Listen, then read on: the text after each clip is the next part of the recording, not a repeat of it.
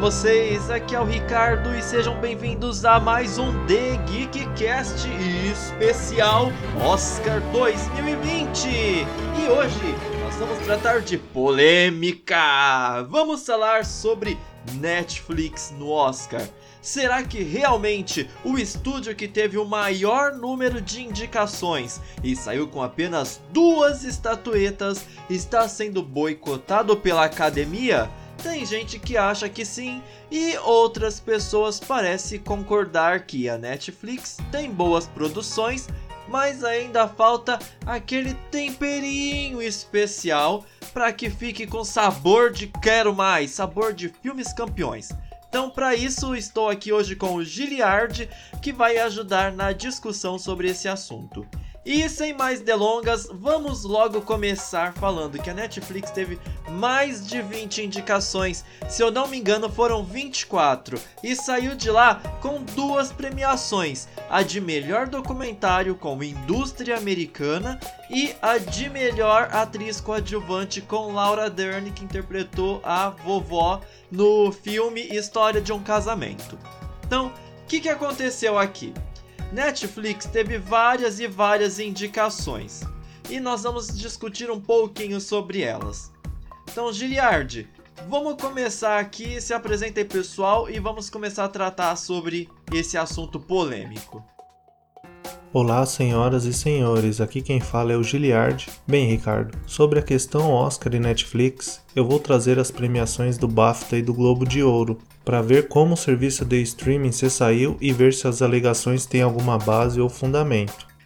Então vamos lá começar com os nossos temas. Começando aqui por documentário de curta-metragem e documentário. O documentário de curta-metragem que a Netflix apresentou foi o Life Overtakes Me, ou seja, A Vida em Mim. Esse documentário não venceu e é, foi um documentário de curta-metragem, mas é, indústria americana acabou vencendo. Indústria americana competia com vários outros, inclusive a Netflix tinha dois documentários nessa categoria. Um era indústria americana e o outro era tratava da história de algo recente aqui no Brasil, que foi o Democracia em Vertigem. O que, que você achou aí da vitória de indústria americana e o que, que você tem a dizer da categoria de melhor curta-metragem, documentário de curta-metragem? Essa categoria do Oscar não tem nas outras premiações, mas Apenas tomando como base o da Netflix e do vencedor, ambos são ótimos. Eu concordo com a escolha do Oscar, apesar que o da Netflix tivesse ganho, não teria nenhum problema. Agora já pode haver uma comparação com o BAFTA, onde tinha o Indústria Americana, mas o vencedor foi o For Sama. Agora no Oscar, Indústria Americana levou o prêmio. Ambos são bons. Eu particularmente ficaria com Forsama, retirando assim um prêmio da Netflix. Bacana. E agora a gente vai para a categoria de melhor animação. A Netflix veio com o filme Klaus, que conta uma história de Natal, Papai Noel, uma coisa já conhecida de fim de ano de quase todo mundo. Enquanto isso, Klaus competiu com Toy Story 4, que foi o vencedor, Como Treinar Seu Dragão e alguns outros que, que você achou dessa premiação, Giliard?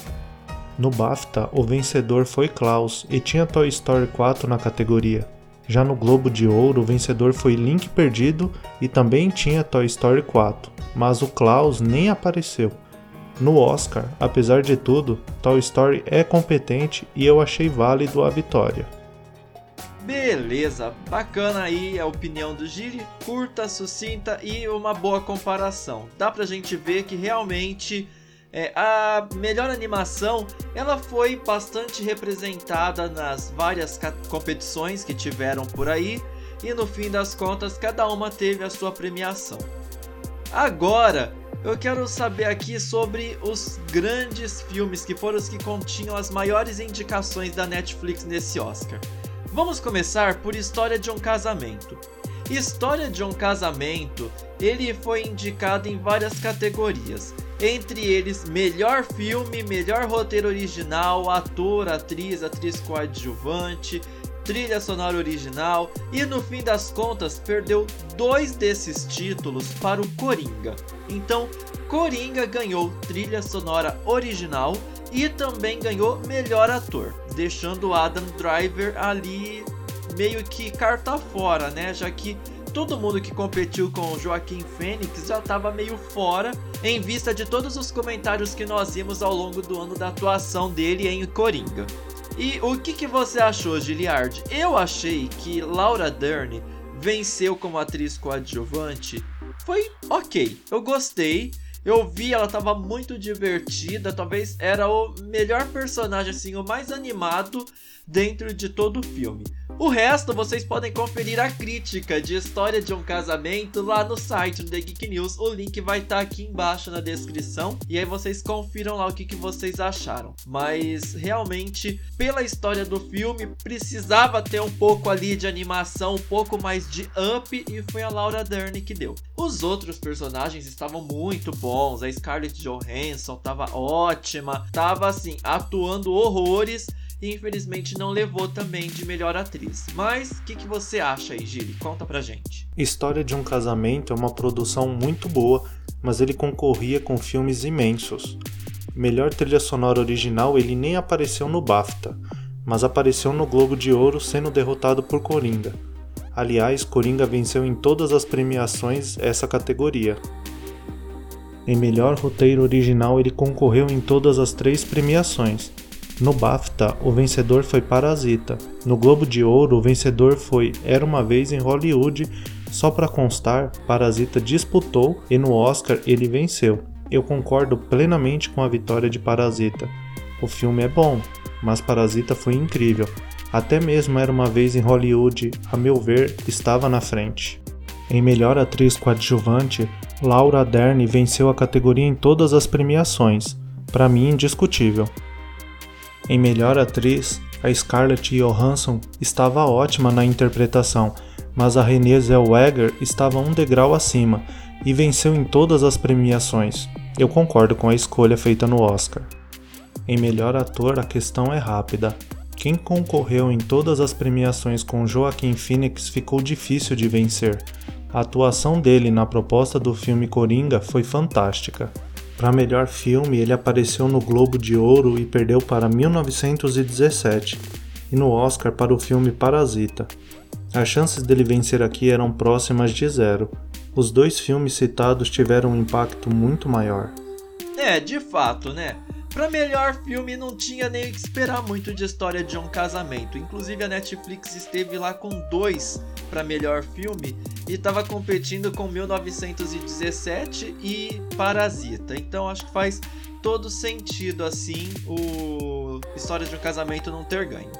Agora vamos lá para Dois Papas, que também foi um outro filme ótimo onde a Netflix realmente contou com duas indicações para melhor ator também, porque para melhor ator tava dois papas competindo e eu quero saber, Giri, o que, que você achou aqui? Porque dois papas foi um roteiro adaptado, eu gostei, eu gostei muito de dois papas. A crítica também tá lá no site da Geek News, gente. Se vocês não estão acompanhando o site, corram lá, acompanhem porque o conteúdo está muito bom, tá arrasando.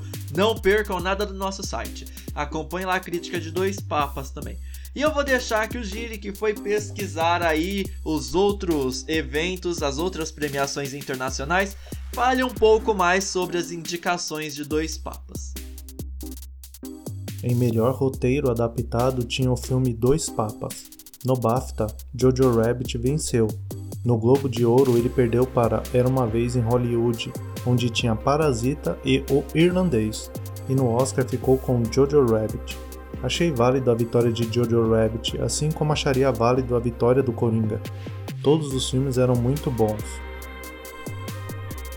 Então agora nós vamos falar sobre O Irlandês. O Irlandês foi o filme da Netflix com maior número de indicações, inclusive com uma curiosidade ele teve dois atores disputando a mesma categoria, que foi melhor ator coadjuvante. E no fim das contas, quem levou foi Brad Pitt por Era uma vez em Hollywood. Ou seja, Al Pacino e Anthony Hopkins acabaram não vencendo. também John Pass e Tom Hanks competiram e Brad Pitt levou. Eu quero saber, Giliard, que, que você tem a dizer sobre essa categoria, já que a Netflix trouxe atores da aposentadoria para fazer um filme de algo que eles amam, que eles fazem muito bem e ainda assim a Netflix não levou. Quem levou foi o galã de Hollywood. Em melhor ator coadjuvante é onde o pessoal teceu comentários bem estranhos. Nas três premiações, quem venceu foi Brad Pitt com Era uma Vez em Hollywood. Estranhos são uns menosprezarem, diminuírem ele em detrimento dos outros. Al Pacino, Anthony Hopkins, Joe Pesci, Tom Hanks, todos são incríveis, por que o Brad Pitt não pode ter a qualidade e vencer o Oscar pela interpretação? É por preferência já anterior pelos outros? Por causa de prêmios? Filmes que fizeram? Da suposta bagagem que tem a mais? E fizeram a análise pensando nisso do que na interpretação que entregaram em seus respectivos papéis? Qualquer pessoa pode questionar e preferir outro, mas alguns sites diminuindo o ator eu não concordo acho válido o prêmio pelo que entregou na proposta do filme que ele atuou. Bacana, muito obrigado aí então pela sua contribuição. E realmente, pessoal, Brad Pitt, ele não é só um rostinho bonito. Apesar de não ser nenhum rostinho tão bonito assim, na minha opinião, tá? Se você acha ele muito bonito, é que o seu gosto é bem diferente do meu. Mas não tem problema, galera. Pode achar quem vocês quiserem bonito. Ó. Pode achar Scarlett Johansson muito bonita, por que não, né? E vamos lá. A respeito de efeitos visuais e fotografia, 1917 foi incrível. Ele venceu as categorias semelhantes nas outras premiações. O que 1917 entregou foi melhor que os outros. Em design de produção, Aqui a entrega de Era uma Vez em Hollywood foi excelente, assim como 1917, que venceu o BAFTA em categoria semelhante, mas cito que o trabalho de todos os indicados foram ótimos. Eu concordo com qualquer que fosse o vencedor pelo que entregaram, então eu posso manter a vitória de Era uma Vez em Hollywood sem nenhum problema. Adoráveis Mulheres ganhou em todas as três premiações o de melhor figurino, a entrega nesse aspecto, para mim, estava um degrau acima. Eu gostei muito do filme Coringa, mas é inegável o que Adoráveis Mulheres entregou. A edição de Ford vs Ferrari venceu o BAFTA e o Oscar. O trabalho no filme foi ótimo, assim como os concorrentes. Eu compartilho da opinião de vitória do filme no Oscar. Jojo Rabbit já havia vencido o BAFTA na categoria roteiro adaptado, então isso já demonstrava a inclinação das pessoas por ele. Ele venceu grandes nomes como Coringa, então eu compartilho da vitória de Jojo Rabbit. Não tem nenhum problema, ele tem extrema qualidade. Essa aqui foi um pouco surpreendente.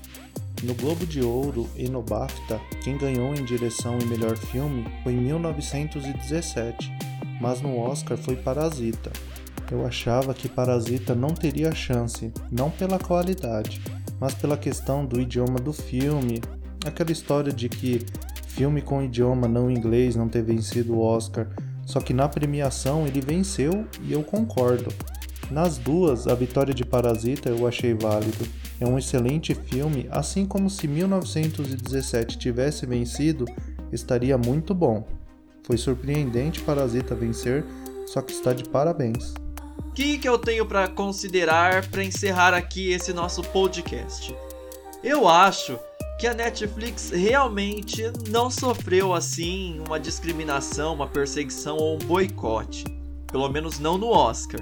Apesar que nós saibamos que o Oscar realmente ele é um prêmio da Academia de Cinema ali de Hollywood, então ele tende a favorecer ou a privilegiar ou a prezar pelos talentos, né, de quem faz parte da academia. Tanto que eu acho que o Oscar ele tem a categoria de melhor filme em língua estrangeira, que seria melhor filme internacional, justamente porque eles querem ver o prêmio de melhor filme dentro ali da academia. Eles se consideram uma das melhores e principais academias desenvolvedoras de filmes do mundo. Tanto que lá na Índia a gente tem Bollywood, que é meio que uma versão alternativa de Hollywood. E a Netflix é um estúdio muito bom, muito competente, que, como nós sabemos, a crescente da eh, demanda de serviços de streaming tem proporcionado a nós, espectadores da Netflix, a demanda de muitas produções exclusivas. Então são filmes e séries que são exclusividade da Netflix. Não é como antigamente que eles compravam direito de outras empresas para poder transmitir seu conteúdo. E com isso a Netflix está evoluindo, está crescendo e está mostrando que tem realmente belas pérolas para a gente apreciar. Porém, é um estúdio jovem que ainda tem um caminho longo para aprender. Você está comparando ali Netflix, que tem alguns anos de mercado, com estúdios que tem décadas, que está há muito tempo ali trabalhando, já produzindo. Então tem muito mais técnica, habilidade, atores, recursos para poder fazer filmes e tem um know-how muito maior. Então conhece muito mais o gosto do povo do público, inclusive da academia. Então, não acho que Netflix esteja sofrendo um boicote, mas eu acho que ela está no caminho certo de estar desenvolvendo sua técnica, criando seu estilo próprio e está ali muito próximo de fazer uma rapa no Oscar, porque o tanto de indicações que a Netflix teve indica que realmente a Netflix tem ótimas produções. Ninguém vai colocar a Netflix para disputar o Oscar de dozinha dela. Já que o povo tá boicotando porque não gosta, não colocaria nenhuma. Já que estão colocando é porque realmente estão vendo a qualidade. Mas ainda tá faltando ali aquele temperinho que é para dar aquele gosto especial de receita de mãe, de vó que a gente adora. É isso que tá faltando. E eu tenho certeza que em breve a Netflix vai estar tá lá. Mas a gente não pode também descartar assim. É, quem vota pode não gostar tanto assim da Netflix estar competindo. Então pode ser que esse temperinho já tenha, mas falta ali um pouquinho de reconhecimento por parte de quem vota. Às vezes pode ser um pouco de é, pegação de pé. E se for isso, a tendência é que nos próximos anos essa situação mude. E o que, que você acha, Gile? As minhas considerações finais são as seguintes. Não acredito nisso de menosprezar a Netflix no Oscar, até porque já no Globo de Ouro e no BAFTA já tinha ocorrido das produções da Netflix perderem. Falar que estão protegendo o, digamos assim, cinema tradicional não acho válido. Citar isso é menosprezar o trabalho alheio e a qualidade entregue nas produções. Melhor do que isso é enaltecer e nos próximos trabalhos entregar ainda mais qualidade em todos os aspectos e demonstrar a competência do que é feito na empresa de streaming. Mesmo sem muitos prêmios, a boa conversa a respeito da qualidade das produções da Netflix já renderá frutos à empresa. Espero ótimas produções da Netflix no futuro e que sempre busquem os prêmios entregando a qualidade excelente. Essa é a minha visão. Muito obrigado pela atenção e até a próxima. Valeu então, Gili, obrigado. Temos aí uma opinião um pouco parecida e realmente não tem como a gente cravar que a Netflix está sendo boicotada, está sofrendo algum tipo de preconceito. Mas ainda assim sabemos que tem muita gente que torce o nariz, acha que Netflix não é cinema. Então, Netflix é ou não é cinema? Queremos saber aí a sua opinião. Deixa nos comentários, manda um e-mail com sugestões pra gente para podcast@thegeek.news e acompanhe as críticas e novidades no nosso site, nas nossas redes sociais. Se inscreve lá no nosso canal do YouTube, segue a gente no Instagram, no Twitter, no Facebook, acompanha sempre nosso site, estejam sempre informados das principais novidades do mundo dos games, entretenimento cinema, tecnologia e tudo mais. Agradeço a presença de todos e nos vemos no próximo The Geekcast. Tchau, tchau!